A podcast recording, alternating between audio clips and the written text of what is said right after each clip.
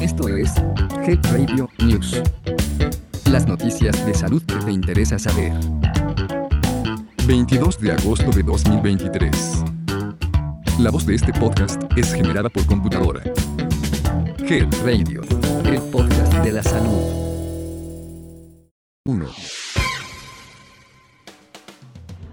En una nota de la Secretaría de Salud, se informa que el secretario de Salud, Jorge Alcocer Varela, hizo un llamado a los profesionales de salud a sumar esfuerzos para controlar la resistencia antimicrobiana, que es una de las 10 principales amenazas mundiales para la salud pública. Su control requiere conciencia, conocimiento, responsabilidad y educación. Alcocer Varela enfatizó que el profesional sanitario, y en especial las nuevas generaciones, están obligadas a actualizar sus conocimientos para evitar la resistencia antimicrobiana y así proporcionar mejor atención a pacientes.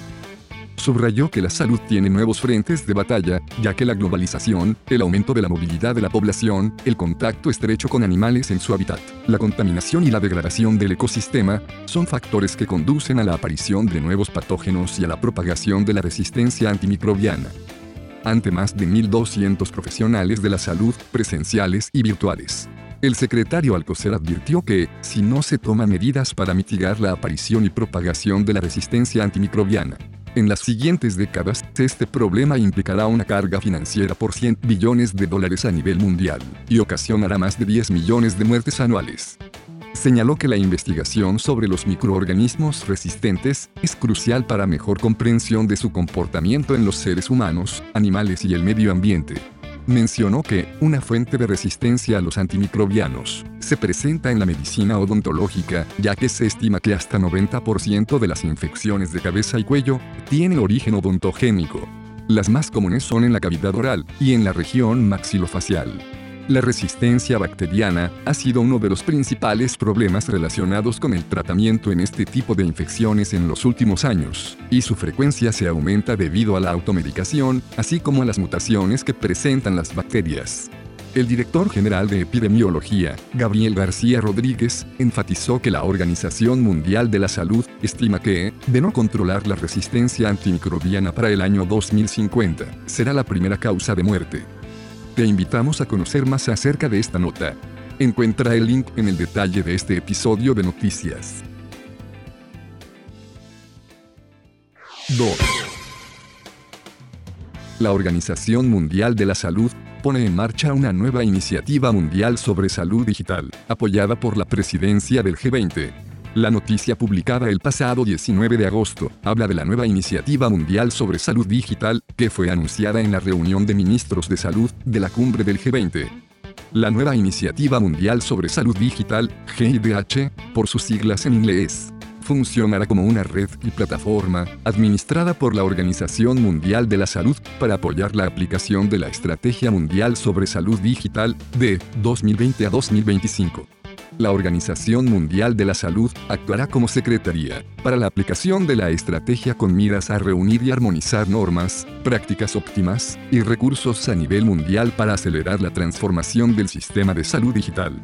Desde la primera resolución de la Organización Mundial de la Salud sobre la salud digital en 2005, se condujo la elaboración y adopción de la Estrategia Mundial sobre Salud, donde más de 120 Estados miembros de la organización han elaborado una política o estrategia nacional de salud digital aunque las experiencias recientes durante la pandemia de COVID-19 han dado lugar a un impulso en el uso de la salud digital, muchos países expresan la necesidad de apoyo para pasar de iniciativas piloto de salud digital y centradas en productos al establecimiento de una infraestructura nacional en ese ámbito, con una gobernanza, políticas y fuerza laboral de salud que sean competentes, adecuadas y necesarias para seleccionar, mantener y adaptar las intervenciones de salud digital.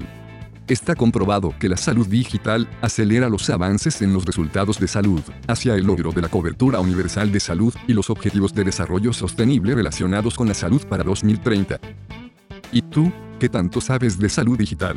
En Health Radio, pronto te contaremos mucho al respecto. Mantente alerta a nuestras publicaciones. 3. En una nota de la Organización Panamericana de la Salud, publicada este 21 de agosto, se indica que, al menos unos 400 millones de personas en todo el mundo, carecen de acceso a los servicios de salud más esenciales. Y cada año, unos 100 millones de personas se ven sumidos en la pobreza por los gastos que implica costear la atención de su salud.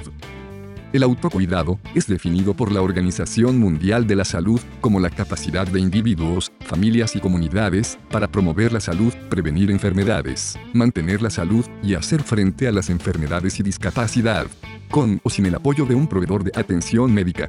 El autocuidado debería ser una actitud activa y responsable con respecto a la calidad de vida de cada uno de nosotros.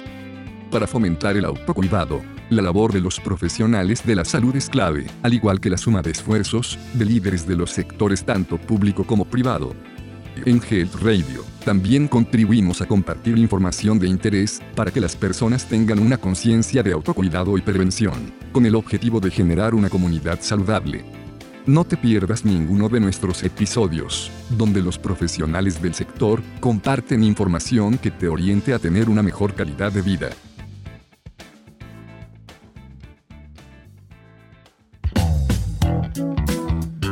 Esto fue Head Radio News.